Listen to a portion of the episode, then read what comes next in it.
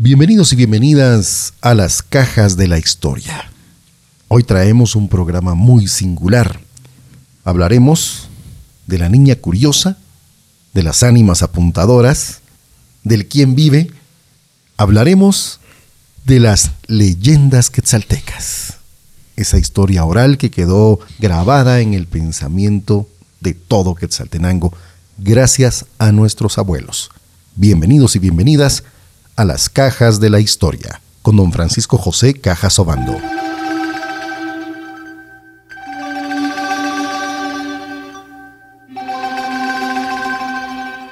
Abriremos otra de las cajas de la historia, un recorrido por Quetzaltenango, la segunda ciudad más importante de Guatemala.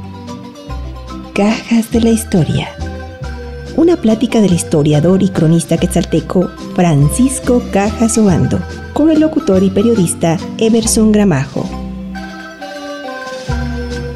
Cajas de la Historia.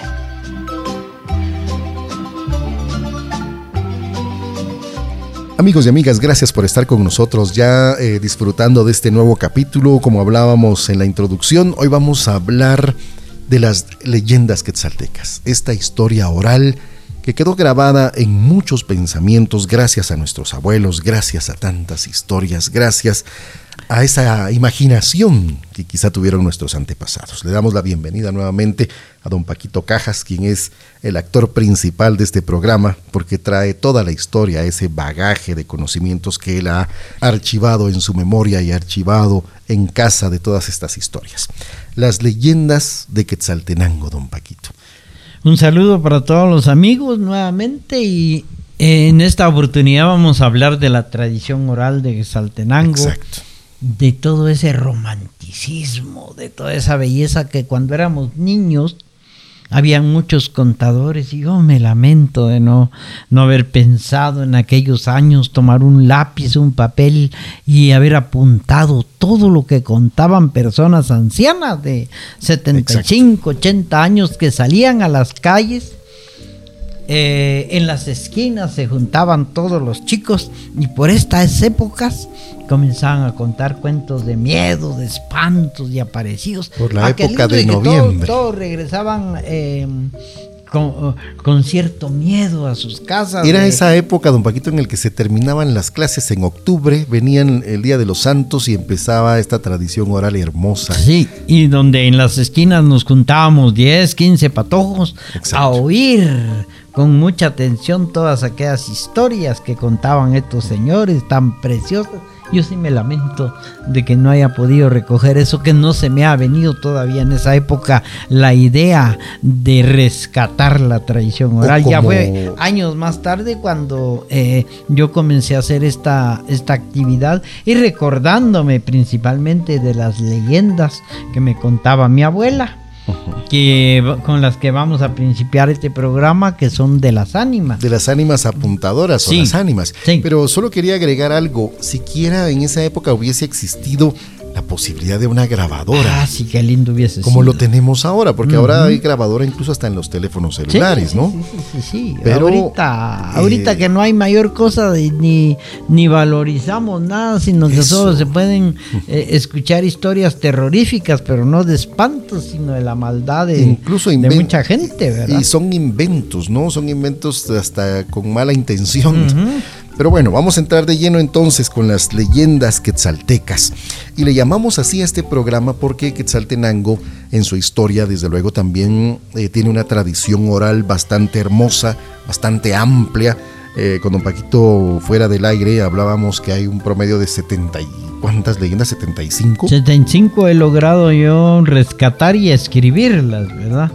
Eh, un tomo que no he publicado sobre todo lo que, lo que me contaban personas mayores.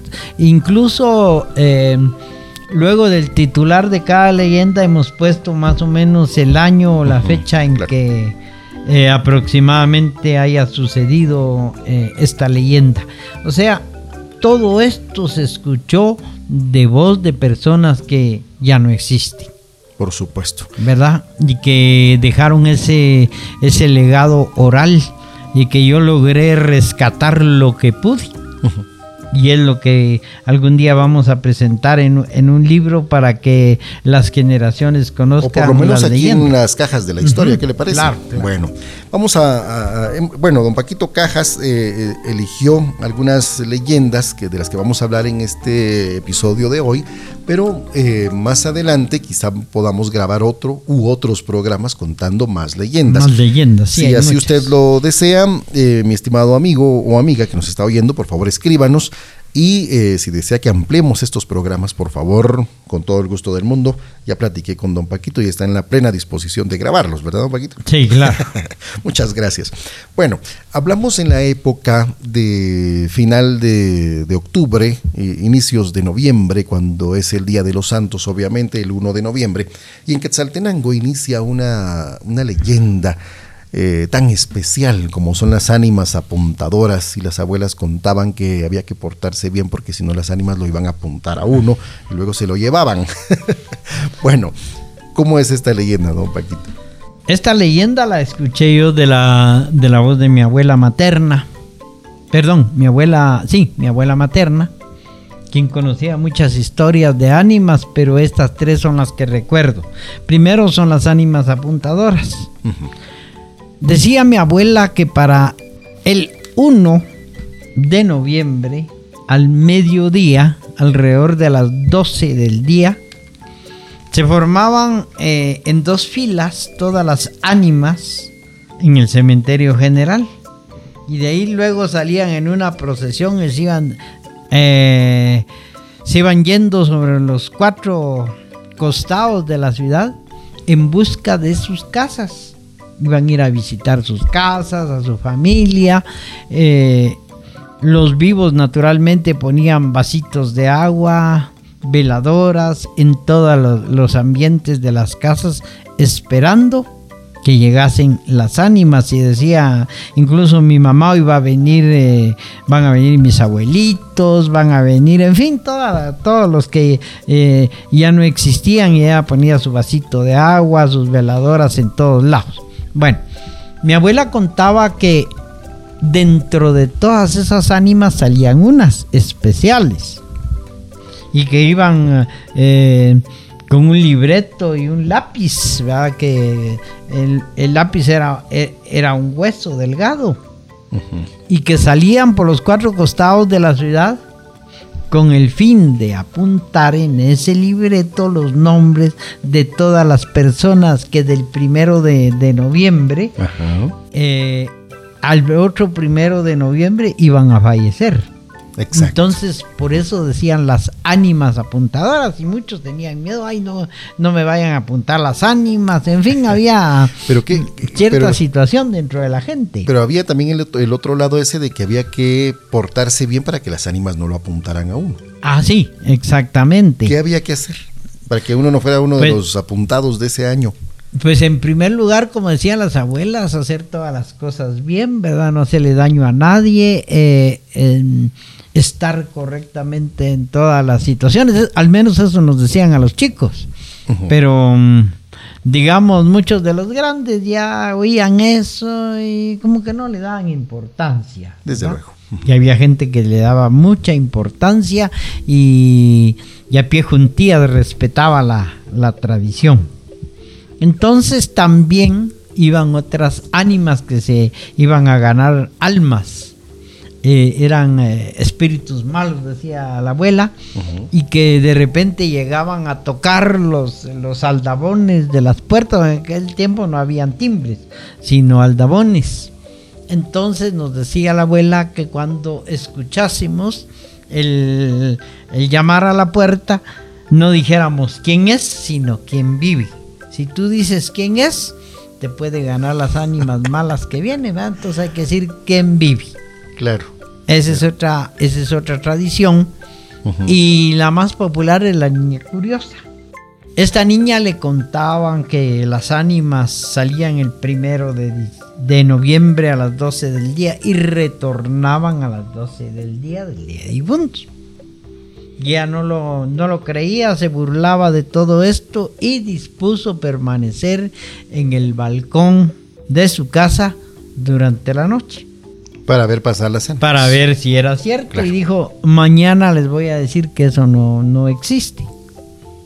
Alrededor pasada la medianoche, yo calculo que eh, a las 2 de la mañana, porque es la hora de los espectros. No son las 12 de la noche como muchos cuentan, porque algunas investigaciones donde han aparecido algunas cosas así raras a través de filmaciones, la hora es las 2 de la mañana es la hora de las ánimas, no la medianoche. Haciendo un paréntesis. Está comprobado. Sí, haciendo un paréntesis, por eso dice que uno se despierta espontáneamente entre 2 y 3 de la mañana. Es porque lo llegaron a visitar a uno. o cuando uno amanecía con un moradito en el brazo, decían, te vinieron a tocar las ánimas. A pescar las ánimas. A pescar las ánimas, sí. o en las piernas, doña, el lado de, la pantorrilla. Sí, eh, especialmente en los brazos. Todo eso es una, son tradiciones muy románticas y muy bonitas.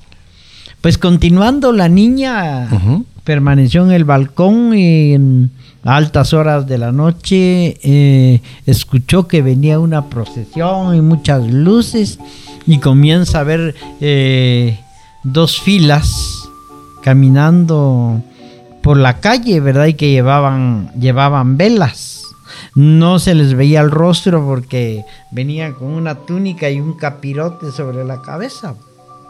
Y ella comenzó a ver esa, extraña procesión y dijo, estos son, son vivos que están haciendo alguna parodia, alguna situación. De una de las filas se desprende una figura y le entrega una, una vela en la mano y le dice que si mañana que iban a regresar mañana y si no tenía un niño recién nacido en los brazos, se la iban a llevar. Esto la asustó demasiado y al otro día cuando se dio cuenta la vela era un fémur. Total de que la familia busca a un niño recién nacido y ella vuelve a colocarse en la ventana y vuelve la procesión de, ánimas de regreso. Llega el ánima a verla, a pedirle la vela, se lleva el fémur y se va. El final de la historia es que cuando la niña cree que ya todo pasó, se da cuenta de que el niño que tenía entre sus brazos había muerto. Las ánimas se habían ganado y la niña curiosa había pagado un precio muy, muy duro por no creer en que las ánimas vivían y caminaban. Esta es una leyenda, yo diría, demasiado vieja de que Saltenango. Y que la contaban, puedo decirle que todavía hace unos 50 años. Con el tiempo pues han, ido desapareciendo las tradiciones, hay algunas personas que cuentan que han visto, oído, sentido alguna situación que, sí se puede, pero ya no es el, el es aquella historia ya hecha, aquella leyenda, aquel romanticismo y, aquella cosa que daba cierto, cierto pavor, ciertos nervios, será o no será cierto, ocurriría o no ocurriría, ¿verdad? Em, es una idea, es una idea general. Ahora pues dice que está tan terrible el ser humano que los, los espantos ahora le temen a los vivos. Es al revés. Eso es lo que dicen muchos, ¿verdad? Pero estas son tres eh, narraciones que yo escuché de labios de, de mi abuela materna. Muchas gracias, don Paquito. Eh, bueno, escuchamos entonces lo de las ánimas apuntadoras ahí pendientes por si eh, este 1 de noviembre los, los apuntan. Las ánimas apuntadoras, la niña curiosa, el quién vive. Estamos en Cajas de la Historia, haciendo un recorrido por la historia de Quetzaltenango y tratando lo hermoso de las leyendas quetzaltecas, lo hermoso de la tradición oral. Este es un recorrido por Quetzaltenango, abriendo cajas de la historia. Estamos en Cajas de la Historia hoy hablando de las leyendas quetzaltecas, esa hermosa tradición oral que dejaron nuestros abuelos, nuestros antepasados, como lo hablábamos anteriormente, la niña curiosa, esta que se para en el balcón y espera el desfile de las ánimas.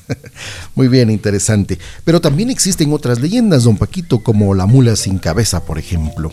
Está también eh, las niñas de Pañolón, el ángel del hospital, bueno, un sinfín de leyendas quetzaltecas. Esta de la mula sin cabeza también es bastante tradicional en Shela, ¿no? Sí, es muy, es muy local, podríamos decir. La aparición de la famosa mula sin cabeza y, el origen de esta leyenda se dice que mm, un sacerdote fue tentado por una mujer, que lo enamoró y lo llevó a tener relaciones. Entonces, como castigo, esta mujer salió convertida en la mula sin cabeza. Esto dice la tradición, ¿verdad?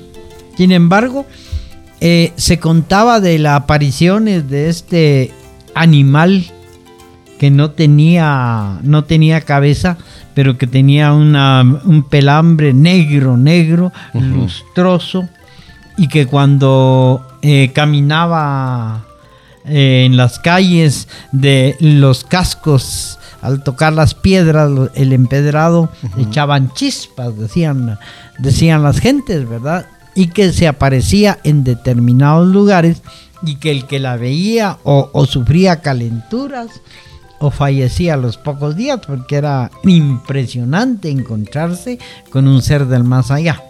Entonces vamos a, contarles en qué lugares era más común el aparecimiento de la mula sin cabeza. En la cuesta de la iglesia La Transfiguración, dicen que bajaba corriendo la mula sin cabeza y otras noches cuando no bajaba la mula sin cabeza, bajaban redes de jícaras rodando no solo por la calle La Transfiguración, sino por la gran avenida Estrada Cabrera, que era la octava avenida hoy y que era la entrada principal de la ciudad de Quesaltenango en aquellos años.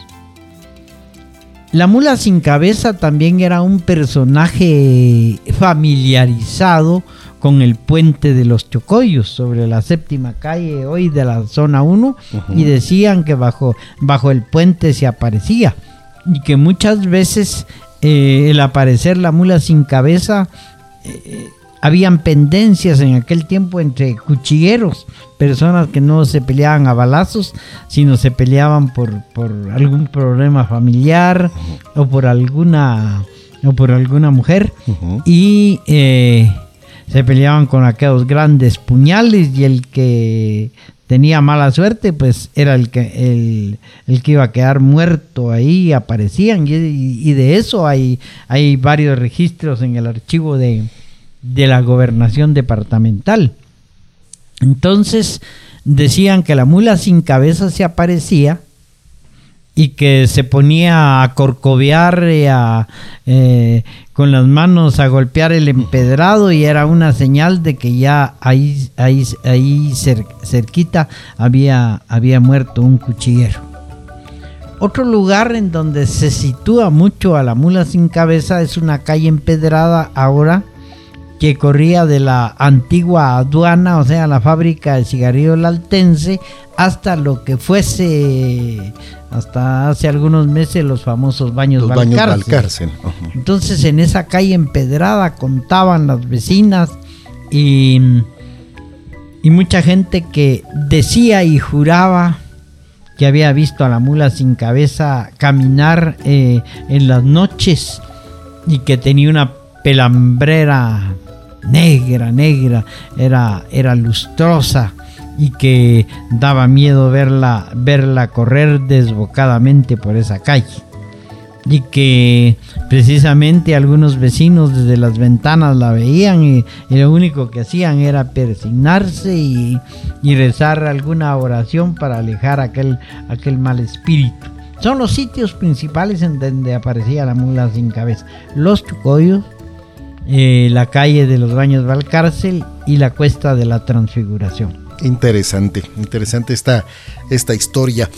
Em, don Paquito, a la fecha, eh, ¿será que hay gente todavía que recuerda estas leyendas o, ya no?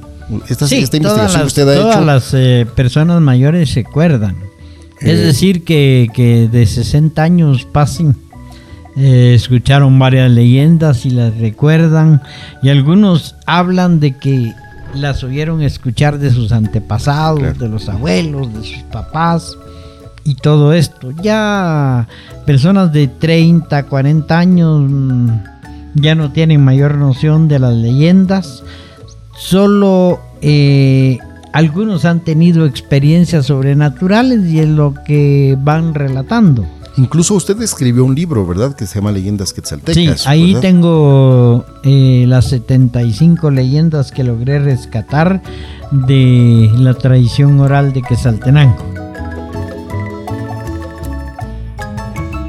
Está escuchando Cajas de la Historia, un recorrido por Quetzaltenango. Hay una revista de feria de Quetzaltenango 1935, creo yo, en donde se dice que alguien está tratando de rescatar un grupo de leyendas.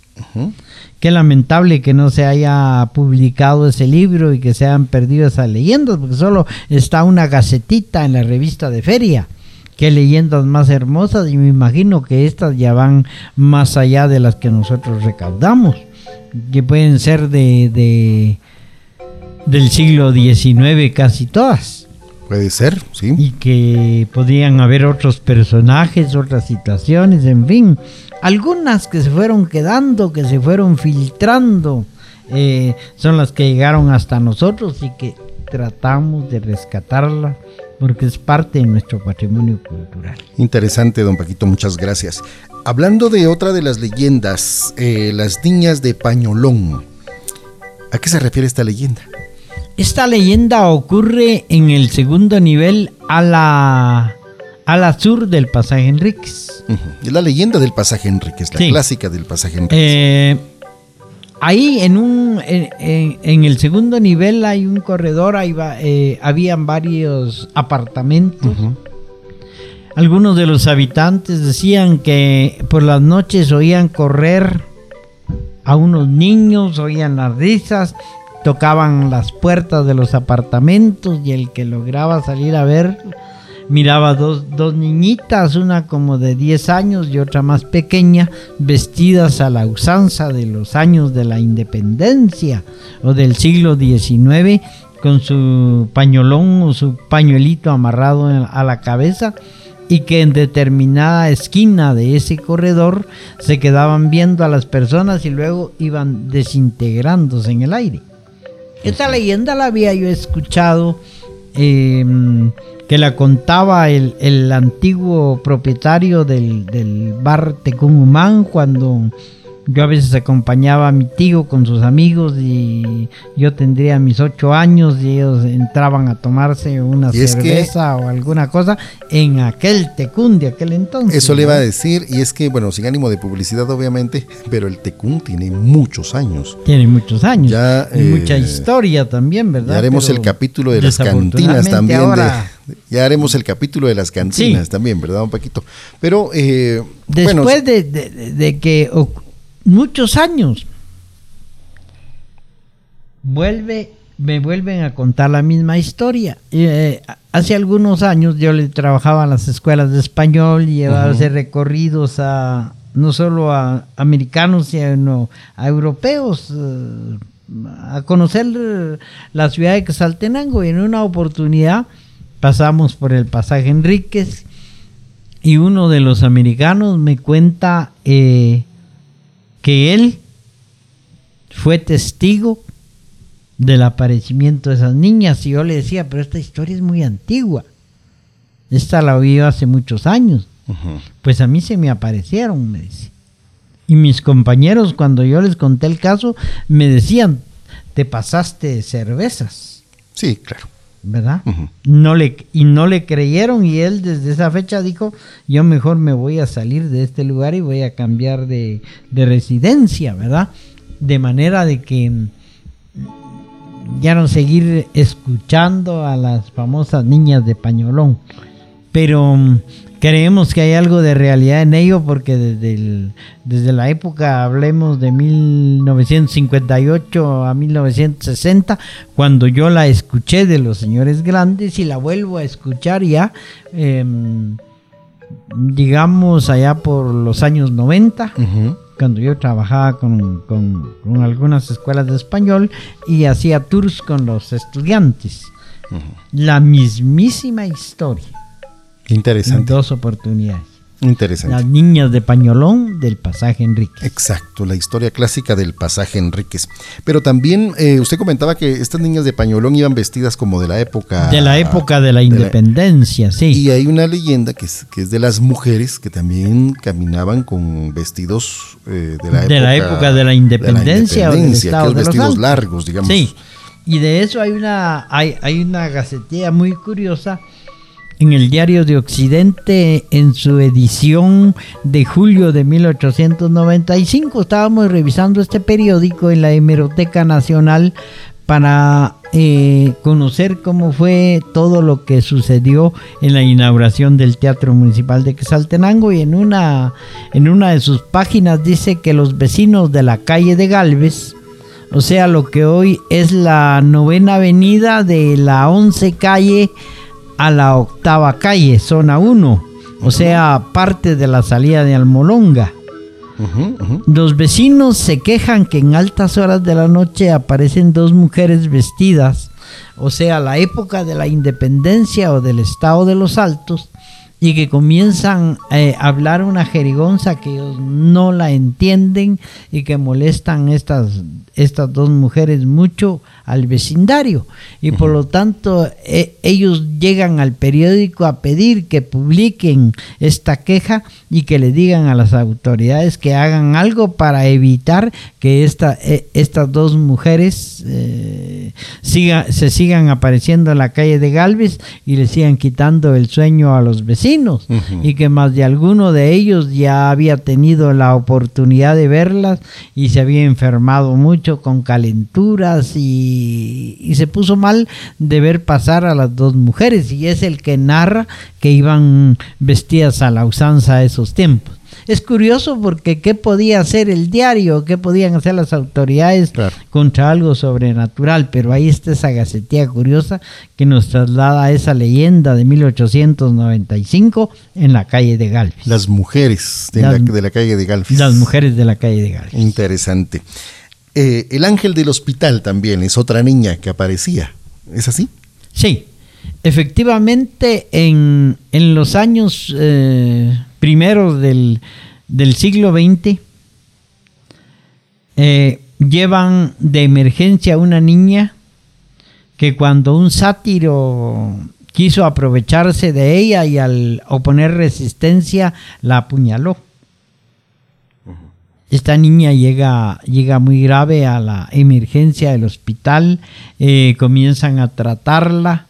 Em, después de estar algunos días ahí internada en dicho hospital, se levantaba, caminaba por los corredores, a veces socorría algún enfermo que necesitaba o que le pedía un favor, que le alcanzase agua o cualquier otra cosa de tal manera que esta niña se fue familiarizando con médicos, enfermeros y enfermos del Hospital San Juan de Dios.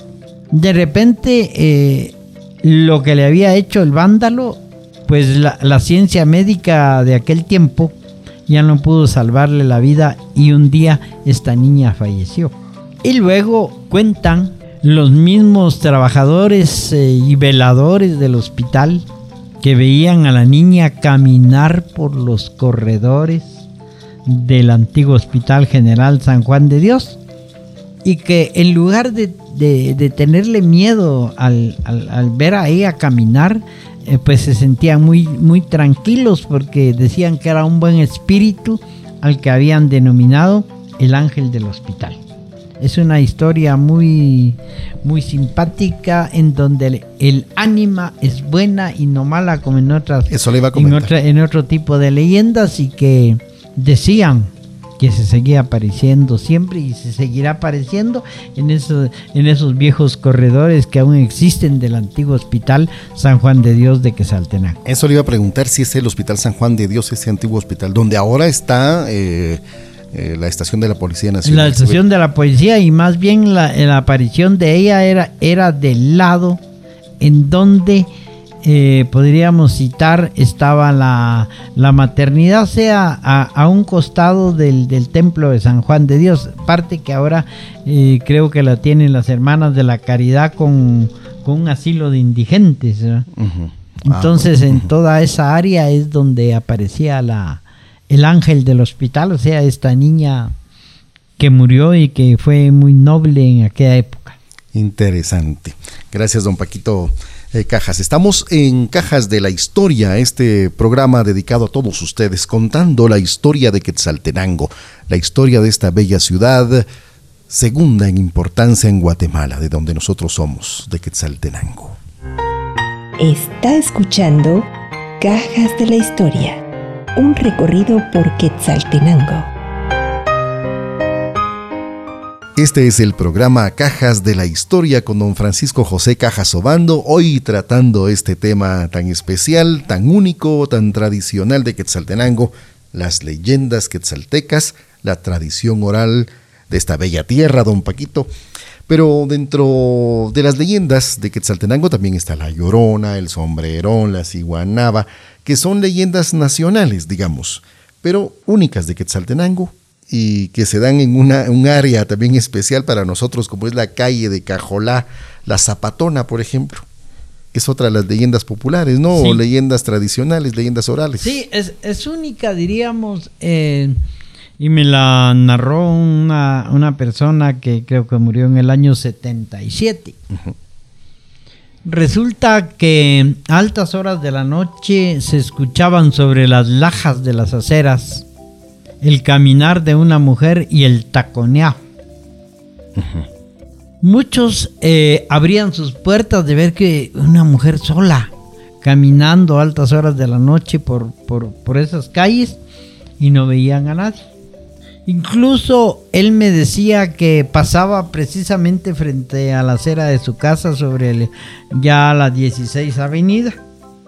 Que oían claramente el caminar, el taconeo que ellos se escondían detrás de la puerta, eh, eh, oían que pasaban la puerta y cuando abrían no había nada. Sí, pues solo era el ruido de los zapatos. Sí, eh, de un espíritu que pasaba. Entonces, ellos le pusieron la zapatona, porque era fuerte el, el, sonido de esos, de esos zapatos que se escuchaba y que se perdía, digamos, ya sobre la 16 Avenida y calle Rodolfo Robles eh, por el antiguo establo suizo, que hoy es donde hay muchos eh, negocios, donde estuvo el importador, etcétera, ¿verdad? Ese fue el establo suizo. Entonces la zapatona aparecía por toda la calle de Cajolá desde el teatro municipal, caminaba y tomaba la 16 Avenida y se iba a perder por ahí por el, por el antiguo establo suizo. Según los vecinos de la época que, lo escucharon y que nos narraron esta, esta historia y que nunca la pudieron ver, pero sí se escuchaba claramente. Eh, el caso es que estos tres hermanos varias veces la velaron, la veían pasar, abrían de romplón la puerta y nada cesaba el, ruido de los tacones y al cerrarla y hacer comentarios volvían a escuchar el, taconeo más adelante, casi llegando a, la casa de un Paco Velázquez, una panadería que estuvo ahí y que ahora creo que es, son ventas de, de ropa femenina la esquina de la Rodolfo Robles y 16 Avenida. Me imagino que Toda para esa parte era. Me imagino que para los niños que vivieron en esa época por ahí, los abuelos les contaban esta historia y ya no salían en la noche. Ya no salían en la noche. Y en el establo suizo, no sobre la 16 Avenida, sino sobre la 17 Avenida, había existido una pareja que tuvo problemas y eran, eran empleados del señor Bertet, el dueño del establo suizo. Y un día el hombre dispone suicidarse y, se eh, ahorca en el segundo portón, el que estaba cercano a la 17 Avenida. Y contaban eh, especialmente esta historia, me la narra eh, una señora que fue durante muchos años cocinera del Hotel Modelo y que ya tendría sus 70 y algo de años cuando me la contó y que vivía precisamente en el establo suizo y ella narraba que en determinadas fechas podía verse en la noche a una persona que estaba colgada de un lazo de ese portón y que precisamente era cuando cumplía años de fallecido el, el que se había aborcado ahí. Entonces lo veían. A la vuelta sobre la 17 avenida habían muchos pirus y era el sitio muy muy especial en donde muchas parejas, muchos jóvenes iban a, lancear, como se decía en aquel tiempo. ¿ah? Los estudiantes, incluso eh, toda esa famosa 17 avenida, o sea, la famosa avenida Juana de Arco, era, era un lugar de eh, punto de reunión de muchas parejas. Decían que en medio de esa calle y que a la luz de, de, los viejos focos que estaban en los postes, algunos estudiantes vieron a el sombrerón. Y que era, e, es el único lugar en donde en la ciudad de Quesaltenango hemos ubicado esta figura tan, tan popular en, eh, en, todo el país, pero en Quesaltenango aparecía en la calle de eh, Juana de Arco el sombrerón. Perdón, eh, ¿nos puede repetir dónde queda la calle Juana de Arco? Es la 17 avenida de la zona 3 de la Rodolfo Robles hacia arriba. Y que da a, la parte trasera del, Colegio La Patria. Exacto. Entonces, eh, eso estaba lleno de pirus y era punto de reunión de jóvenes. Indiscutiblemente pienso que esta historia del aparecimiento del sombrerón era con el objetivo de espantar a los jóvenes que ahí iban a platicar con sus novias a todo lo largo y ancho de la calle, porque era mm, allá por los años 66, 67, 68 era pero verdaderamente famoso ver a tantos a tantos jóvenes novios eh, ubicarse en esa famosa calle eh, en donde decían que el, ahí aparecía el sombrerón de la calle Juana de Arco. Hablando un poquito del sombrerón así en 20 segundos para no, para no salir de las leyendas de Quetzaltenango. ¿El sombrerón andaba con una guitarra supuestamente o no? ¿Cómo era el sí, era, era un, un, enanito. Vestía a la mexicana, usaba charro y cargaba siempre una, una guitarra. Se ganaba a las jovencitas eh, cantándole, las enamoraba y luego estas iban, iban decayendo y les iba trenzando la cabeza y cuando no, no encontraba alguna muchacha le trenzaba algún, algún caballito por ahí las crines. Esa es la historia del famoso sombrerón. Sí, claro, una historia eh, nacional, incluso internacional o una leyenda, ¿verdad? Eh, también oral, obviamente, pero hablando de, estas leyendas orales quetzaltecas, don Paquito, la calle de Cajolá tiene bastante historia de esto. También está el caso de las aparecidas de la calle de Cajolá. Sí, hay en, ese perímetro hay, hay dos leyendas.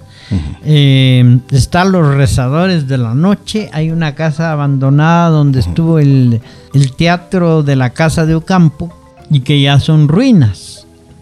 Y muchas personas que circulaban por esa calle antiguamente nos contaban que escuchaban salir de, de, una ventana los murmullos de rezos, como que se estuviese llevando a cabo un, un novenario de ánimas, ¿verdad?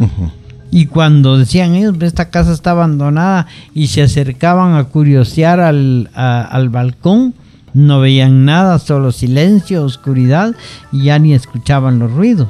Caminaban unos pasos, llegaban a la esquina de la 16 Avenida y volvían a escuchar, ¿verdad? Entonces, esta leyenda ellos decían eran los rezadores de la noche. Ahí debe haber ocurrido algún rezo en alguna oportunidad y todo esto quedó y se volvía a representar en, en determinadas fechas.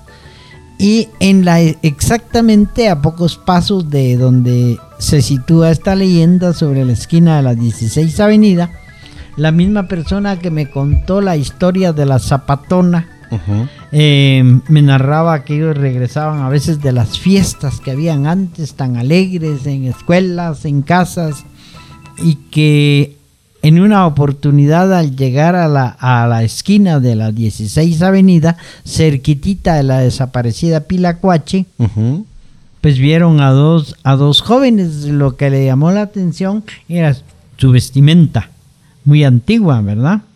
Y que iban riéndose y muy alegres y ellos pensaron que de alguna fiesta o de algún lugar venían y dijeron ya, ya conseguimos novia para esta noche. Y las comienzan a seguir y ellas bajan toda la, la 16 avenida hasta la tercera calle de, la zona 1 en donde doblan para ir a salir al, a lo que es el Molino San José y ya la, la plazuela del Calvario y ellos las corrían y las corrían y no lograban alcanzarla. Al final llegan, terminan el, la calle del Parque del Calvario, se encaminan sobre la Sinforoso Aguilar y en un momento dado ellos ven claramente cómo estas dos muchachas se van y pareciese que se escondieran en el segundo portón del cementerio. Ya las tenemos, dijeron los muchachos, y al fin se rindieron estas, estas patojas. Y al llegar ellos a la, al, segundo portón del cementerio, como ahí está libre, solo se ve la reja. Las rejas, claro. No había nadie. Y no podían haber entrado por la reja del portón porque ahí no puede pasar nadie. ¿verdad? Exacto, está cerrado. Entonces fue cuando ellos se dieron cuenta que dos ánimas de mujeres enterradas hace muchos años salían a pasear y, lo, que se preguntaban qué relación tendría desde la calle Cajolao fue eh, alguna casa donde habitaron y de ahí se encaminaban de regreso al, al cementerio, pero a muchos, me decía eh, quien me narró esta historia, se les apareció lo mismo y todos seguían con la historia de seguirlas y las perdían en el segundo portón del cementerio general. Estas eran las famosas aparecidas de la calle de Cajolá y la Pilacuache. Interesante, de verdad. Interesante. Qué belleza, qué historia la de Quetzaltenango, ¿verdad, un Paquito? Yo aquí estoy emocionado, contento, imaginándome todo ese tipo de, eh, de cuestiones que han pasado y cómo esta historia eh, lamentablemente se ha perdido en el traslado oral desde los abuelos. Y qué mejor dejarla en estos programas para todos nuestros amigos que y que queden para y que queden para la historia también en el parque del Calvario. Me recuerdo un, un antiguo sastre me contaba de que en el tanque en el lavadero que está ubicado en el centro del parque todavía quedan los vestigios del tanque eh, en aquel tiempo era una, era una galera rústica, antigua, escasa luz. Ahí dicen que se aparecía la ciguanaba. Ahí la veían. Tenía un guacal de oro, un peine de oro y un jabón de oro.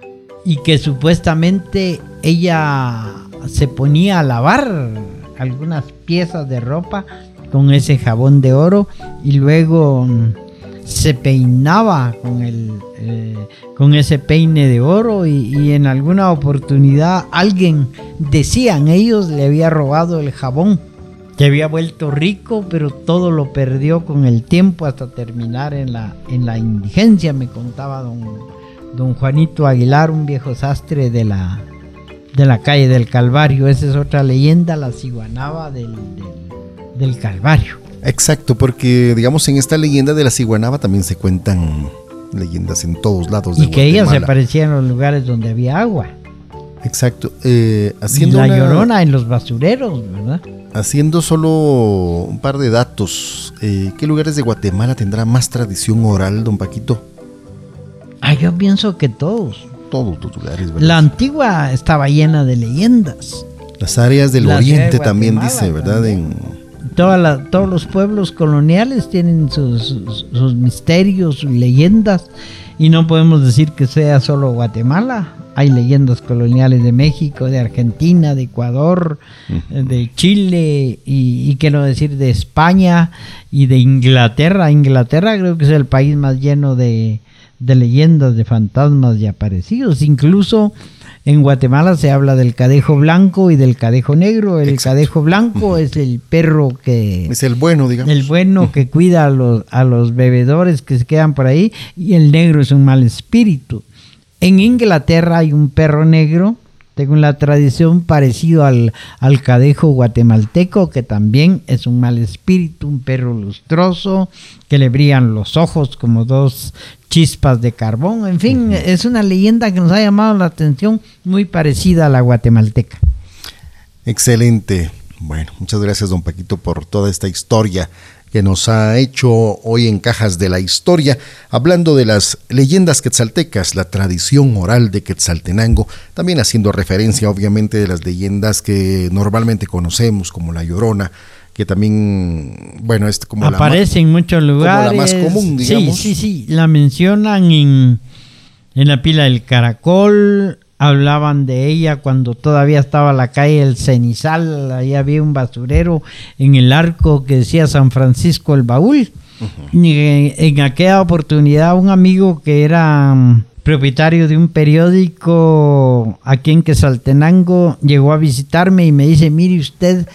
Eh, mi carro lo arregla un mecánico ahí por la calle El Cenizal y ya estoy cansado que me está diciendo que publique que la llorona se aparece, eh, se le ha aparecido a su esposa y a otras personas, por favor. Yo como no sé de eso, recurro a usted, entonces yo lo acompañé, hicimos una entrevista, nos contaron la historia, la publicamos en el periódico El Departamental, se llamaba el de él. Y mi sorpresa fue que a mí se me apareció la llorona, pero para darme un premio.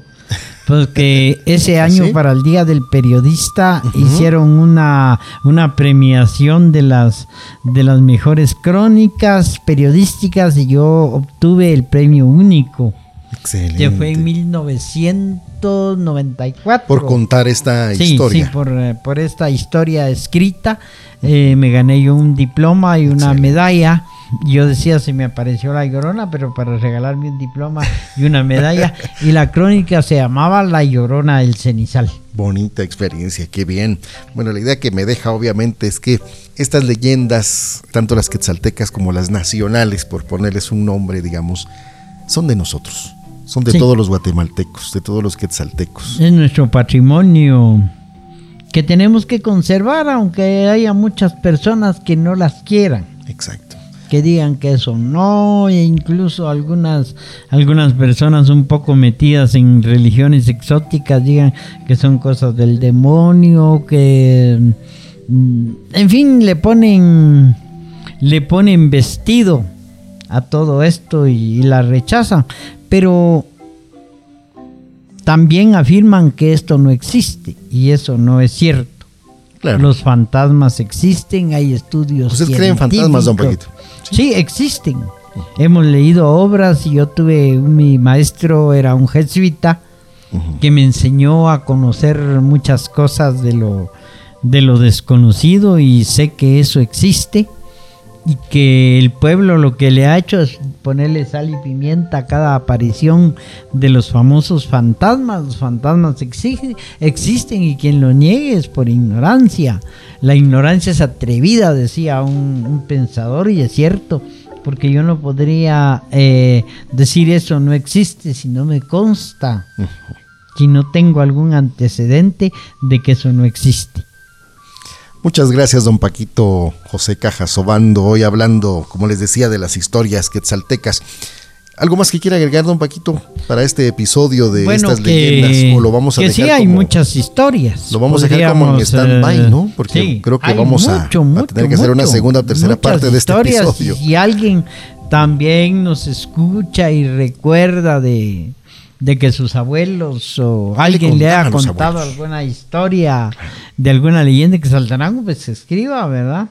Y que nos envíe y podemos también contársela al mundo. Así es. Bueno, son 75 historias las que don Paquito ha eh, ha investigado estas 75 leyendas quetzaltecas. Hoy elegimos solo algunas, digamos como las más populares, pero eh, si así lo solicitan ustedes, estimados amigos o amigas, pues pueden escribirnos y de repente hacemos una segunda parte de este programa eh, de las leyendas quetzaltecas. ¿Así es, don Paquito? Así es. Así es, yo creo que esto no solo llegaría a 75, sino hubo muchas más. Una riqueza terrible, lo que decía al principio, Lamento no haber recogido todas esas historias tan lindas y que con aquel romanticismo contaban los ancianos alrededor de la pila de chicos mientras fumaban sus cigarritos payasos o cabro Víctor en aquel tiempo. Gracias, don Paquito. Bueno, regresaremos en una próxima entonces con este programa tan especial, Cajas de la Historia, haciendo un recorrido por la historia de Quetzaltenango.